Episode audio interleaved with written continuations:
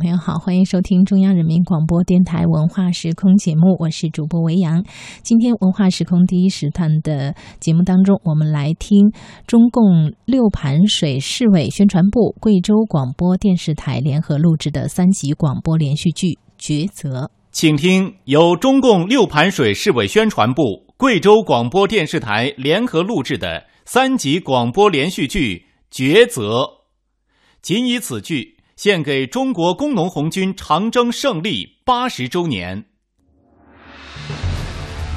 总顾问李在勇，出品人肖凯林、周荣，总监制杨茂林、魏雄军，总策划刘瑞，总编辑陈海宇，总编审李正亚、邹红、吴涛。编审黄贝、袁国忠，监制黄贝、熊志刚，策划陈真，执行策划王丽、赵开燕，编剧陈真。第一集，各位朋友，你现在参观到的是盘县会议会址。红军到贵州后，召开了许多会议。其中，盘县会议是除了以毛泽东、周恩来、张闻天为首的中央红军外，以贺龙、萧克和任弼时为首的红二、红六军团长征途中一次最重要的战略转折性会议。它不仅决定了红二、红六军团的生死存亡，而且促进了三大主力红军的胜利会师，维护了全党全军的团结统一。其历史意义功不可没。有人把盘县会议叫做决定去留的转折点，但它不是一般概念下的那种转折，而是面对两个正确而必须牺牲一个的抉择。大家请看这张照片，这是开国十大元帅贺龙。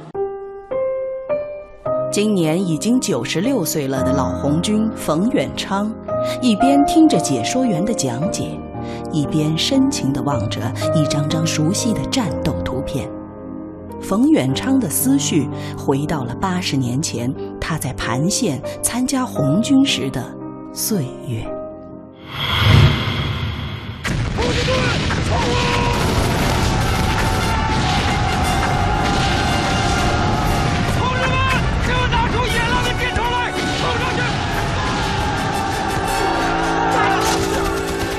一九三六年三月二十八日，红二军团四师及军团直部分三路占领盘县县城。二十九日，红六军团从富源县后所经胜进关占领盘县义资孔。此时，国民党追剿之敌疲劳之至，且一时搞不清红军行动方向，暂时停止了对红军的围剿。红二六军团借机在盘县一边扩充队伍，一边深入讨论是否继续在南北盘江建立根据地，是否北上与已经到达陕北的中央红军会合，两个事关大局的问题。那年我才十六岁，红军到盘县后，一边休整开会。一边进行征兵，我正在山上放牛呢。听说红军打富救贫，是穷苦人的大救星，我呀就参加了贺龙领导的红军。老乡们，红军是打富救贫的，为穷人打天下。穷人就应该参加红军，凡愿意跟我们走的就跟我们走，我们热烈欢迎。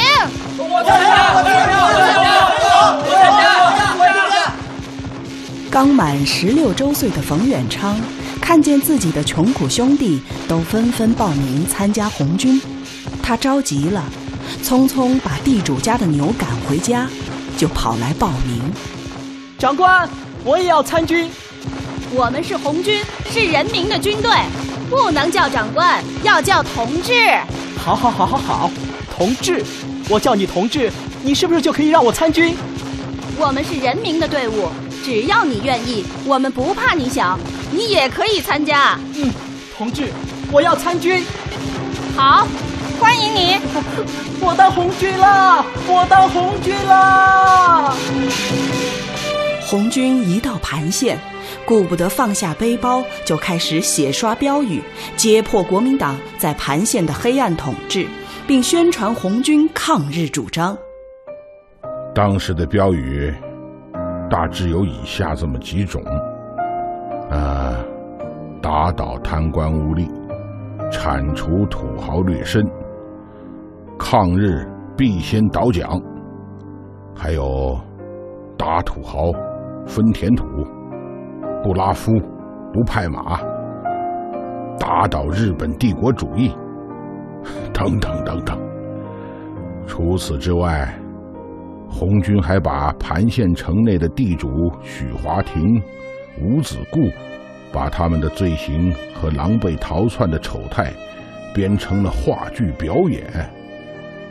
我现在啊，还清楚的记得。演蒋介石的，留着两撇八字胡。许华亭有一只眼睛是凹角眼。吴子固身肥性野。呵呵，编成的节目啊，分别叫做《瞎马许华亭》《野猪吴子固》。呵呵呵呵。就在张燕等红军战士不停忙碌征兵的同时，其余战士也在执行军团首长指示，在盘县没收土豪福财、开仓济贫，并用唱歌、表演等文艺形式宣传党的政治和主张，扩大政治影响。穷苦弟兄们，穷苦弟兄们，我们已经把下营盘的蒋宝初。管义坡的吴子固，云南街的吴少禄，还有平街黄玉清、吴仲恒，大富街冯干夫、许华亭，水沟桥郑树清，半边街雷振富，一资孔委区长石俊清，平关区土豪刘玉章等土豪劣绅的福财、肥猪、粮食和衣物没收了，每家来一人，自带碗筷到五营头吃饭、开会、分东西。哦，太好了！太好了！红军真是大好人呐！哎呀，大好！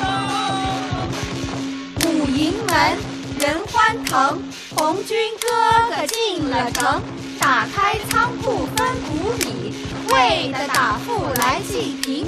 北门桥河水清，穷人天天盼红军，盼的红军早来到，打倒土豪和劣绅，打倒土豪和。劣绅。就在群众欢呼雀跃的同时，负责策应中央红军突围转移任务、指挥红二六军团的中央军事革命委员会湘鄂川黔委员会首长贺龙、任弼时、萧克、关向英等人却彻夜未眠，因为中央红军已经到达陕北。当初负责策应、牵制敌人的红二六军团，如今已成功完成配合任务，已得到发展壮大，有能力自行发展，自己建立根据地，是要不忘初心，北上与中央红军会合抗日，还是留在滇黔边界建立根据地？这两个在当时看来都是正确的问题，让他们陷入举棋不定、左右为难境地。大家都不发言，我贺龙先放炮。不对的，大家批评指正啊！现在呢，形势非常严峻，我们有两个大的问题需要大家研究和讨论。一个是几天前中央红军就发来要求我们北上会合的电报，另一个是我们之前做出的在南北盘江两岸建立根据地的事情。这个就需要大家联系当前的实际进行讨论。笔试同志。你先说说吧。好，刚才贺老总已经把我们面临的问题提出来了。在讨论之前，我们首先要知道我们面临的形势。自从中央红军到达陕北之后，我们这支在南方的红军武装一直是蒋介石的心腹大患，他一直想消灭我们。从湖南桑植到贵州盘县，我们共同遭遇敌军三次重兵围剿。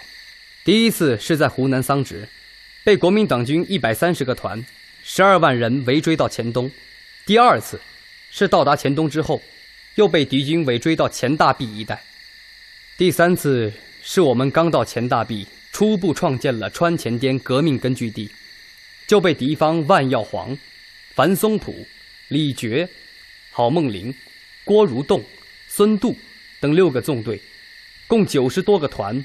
追剿到了盘县，乔克，说说你的看法。好，就在我们与敌人的反围剿过程中，军团官兵临危不惧，审时度势，先后召开了石阡会议、黔西会议、野马川会议，沉着应对，还正确选择了战略转移方向，确定了战略方针，灵活地运用游击战术，并在滇黔边的将军山、以泽河、折庄坝、虎头山等地区。给追敌以沉重打击，迫使敌人不敢全力围剿。老王，王震同志，你说说嘛？我说说。哎呀，那说就说嘛。嗯，哈哈，哎，这也就是我们能在盘县得以休整的原因呢。家树，发表发表你的建议，谈谈你的看法。好的，确实啊，我们现在得以休整后，士气将会得到更进一步的提高。战斗力也会更强，这对于原来提出的在南北盘江建立根据地的事肯定会有帮助。据我们了解，盘江以西的广大地区群众、地势、粮食条件均有利我军活动。哎，这个事情我跟子义也交换过意见。对，我接着老谭说吧。我觉得之所以能在南北盘江建立根据地，更重要的是这些地区啊，他们的反动统治力量还比较薄弱。因为滇军他们的作战经验少，战斗力还不是太强，距反动统治中心比较远，交通不便，增敌进攻也很困难啊。嗯，是的。哎，对了，还有啊，周围敌力较少，只有孙渡、郭汝栋、李觉、樊松甫、贺梦龄纵队约五十个团，且一时无援兵。宁越矛盾下，贵敌不致积极，且兵力亦不大。李觉、郭汝栋自称减员过半，早就请调回湖南。仅孙度较积极，有利我军各个击破。可以这样说啊，这是我军远征过程中最有利的环境。另外，此时我军做短暂休整后，士气旺盛，且兵力较充足，还保存从桑植出发时的一点七万人，所以最适宜进行根据地开创建立。我觉得有必要建立根据地啊！我觉得，我觉得不能去，因为我军在十分疲劳。对，不行啊，不行，不能可以。好了，大家先安静一下吧。大家的分析都很有道理，也很合理。贺老总，我想再补充几点啊。子毅，你说。我认为当前有必要在南北盘江沿岸建立根据地的原因，主要有五个方面。第一个是红二、红六军团经过乌蒙山回旋战和宣威虎头山战斗之后，红军部队十分疲劳，而且给养困难，生活艰苦，伤病员还在不断增加，迫切需要有固定的根据地。进行休整和补充。第二，是云贵边界南北盘江之间地势险要，山峦起伏，便于回旋进行游击战。第三，是这一地区人民啊，他们接受封建土司地主剥削较为严重，他们的疾苦叫声易于发动啊。第四，是国民党地方军阀及各派系之间出于各自的利益，明争暗斗，貌合神离。敌人防守非常薄弱，有利于部队的活动。第五是云贵边境南北盘江之间雨量充沛，土壤肥沃，物产丰富，各区乡他们的积谷较多，也有利于我军筹集粮饷。所以在南北盘江建立根据地还是有可能的。大家有理有据的分析，让首长贺龙感到十分犯难。究竟是要不忘初心北上会合，还是要按照大家的意见留在南北盘江沿岸建立根据地？委员们对本来是要先讨论的第一个问题只字不提，直接热情高涨的就讨论第二个问题，表明了他们不想迎难而上北上会合抗日，而是想在条件较好的南北盘江生存发展。首长贺龙深感事态的严重，使劲抽了几口手中的旱烟后，他站起身来。关于去与留，大家都谈了看法。我只是觉得，如果我们不去北上会合，和我们当初的计划有些不吻合，有些不符合情理。这样吧，我们先保留我们的意见，先看看第一个，也就是北上的问题。五天前，也就是我们提出的在南北盘江沿岸建立根据地事宜之后，红军总部朱德、张国焘两位同志就已发来电报。希望我们在完成策应配合任务之后，能按照当初的计划北上会合。这是电报的内容，大家请看。如果我们决定在南北盘江建立根据地，那就与中央红军总部打算不一致了。我们请毕石同志给大家介绍介绍。电报主要内容是，建议在我们渡河技术有把握条件下，即旧历三月水涨前，设法渡过金沙江与他们会合，大举北进。如果我们决定后，他们即布置接应我们；如果我军并不是十分疲劳，有把握进行运动战时，则在滇黔边行动一好啊。总部只是建议，并没有给我们明确的指示和要求啊。哼，刚才大家的讨论有众多条件都可以说明我们有把握进行运动战，可以在滇黔边行动。嗯，相应啊，你的意见呢？说说嘛。我们军队的人员大多来自山区。不擅长撑船抢水，所以要十分安全的顺利渡江，技术上不占优势啊！哎，我再补充一点啊，即使此招不成，也可以利用全国正在兴起的抗日高潮和两广军阀与蒋介石之间的矛盾，挥师向东，与敌周旋，求得存在与发展。这样，在江南保持一支红军主力，无疑对以后全国革命形势的发展将产生重大影响。哎呀！这件事情非同小可，我王震还是建议给总部发电报，请求总部给出一个明确的答复。大家对电报内容的敏感反应，表明二六军团主要成员的想法与中央红军的意见和打算明显不一致。是走是留，贺龙感到必须要开一个正正规规的会议，用民主集中制的方式来进行举手表决。得出一个既严肃又服众的结果。他一边磕掉烟锅里的旱烟，一边站起来，严肃认真地说：“好吧，现在已经很晚了。既然大家都希望中央给出一个明确的答复，那就请毕石同志明天上午拟定一个详细一点的电报发给总部，请总部在明天中午前给一个明确的答复，以便我们好做选择。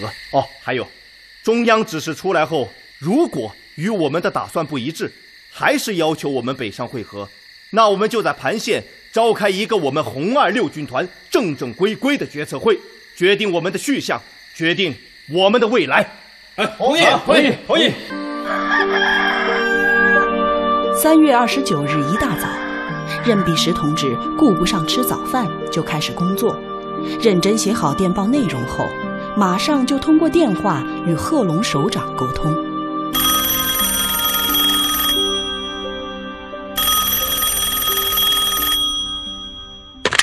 喂，喂，哪里啊？哎，贺老总啊，是我，毕石。毕石啊，我已经拟好电报了，我在电话里给您汇报一下。我念，您仔细听听看。好，你念，我听着。主要内容是：一，在目前敌我力量下，于滇黔川广大地区内求得运动战中战胜敌人、创立根据地的可能，我们认为还是有的。二。我们渡河技术是很优质，但如在第三渡河点或是最后路线通过，在春水涨之前或不致感到大的困难。三，最近国内和国际事变新发展情况，我们不甚明了。即在整个战略上，我军是否应急北进及一四方面军将来大举北进后，我军在长江南岸活动是否孤立和困难，均难明确估计啊。因此。我军究因此时北进与主力军会合，亦或留在滇黔川边活动之问题，请军委决定，并望在一两天之内电告。啊，贺老总啊，这就是电报的全部内容，您看行不行啊？嗯，行。嗯，好，那我就按照这个内容发了。好的，就照这个内容发。嗯，张秘书到，马上把这个电报发到中央。是。听众朋友，刚才您听到的是三集广播连续剧《抉择》第一集，导演郑玲，责任编辑熊志刚、陈真，执行编导王丽，旁白严佳、韩红雷，录音制作王丽、李光模，剧中人物贺龙由陈云鹏演播。萧克由郑科林演播，任弼时由张彬彬演播，老年冯远昌由常辉演播。参加演播的还有杨峰、林胜轩、樊亚军、杨波、祝迪、张燕、单劲峰、张勇等。本剧由中共六盘水市委宣传部、贵州广播电视台联合录制。